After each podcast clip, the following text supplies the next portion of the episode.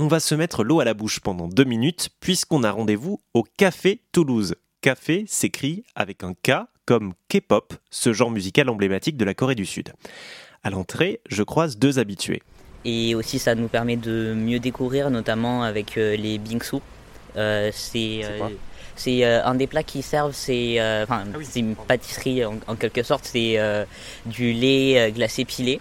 C'est très particulier du coup parce qu'on n'a pas du tout l'habitude de, euh, de ça, mais d'un autre côté c'est très rafraîchissant, c'est euh, très bien pour l'été notamment. Donc euh, oui, pour les goûter aussi c'est très cool. À l'intérieur, Samuel, l'un des deux tenanciers, nous parle de sa spécialité. Du coup le bungopang c'est une sorte de gaufre en forme de poisson. À l'intérieur c'est fourré soit avec de l'haricot rouge sucré ou du Nutella.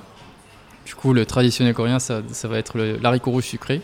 Et ensuite il y a le castella c'est un chiffon cake, c'est très doux et moelleux, c'est portugais en fait. Ça s'est plus beaucoup répandu en pays Asie de l'Est, notamment euh, Corée du Sud, euh, Japon et Taïwan.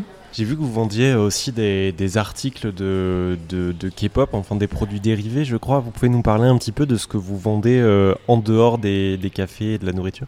Notre but de faire ce café, c'était de ne pas simplement vendre des boissons et des desserts coréens, et mais aussi faire des, euh, événements ou vendre d'autres goodies euh, qui a un rapport avec la culture coréenne. La première chose qu'on a pensé, c'est de, vendre des goodies de K-pop, puis euh, des goodies, des, des, coques pour, pour les smartphones ou des stylos, un peu cute. Et pour visiter ce café aux couleurs pastel et aux inspirations K-pop en totale immersion, rendez-vous sur rzn.fr.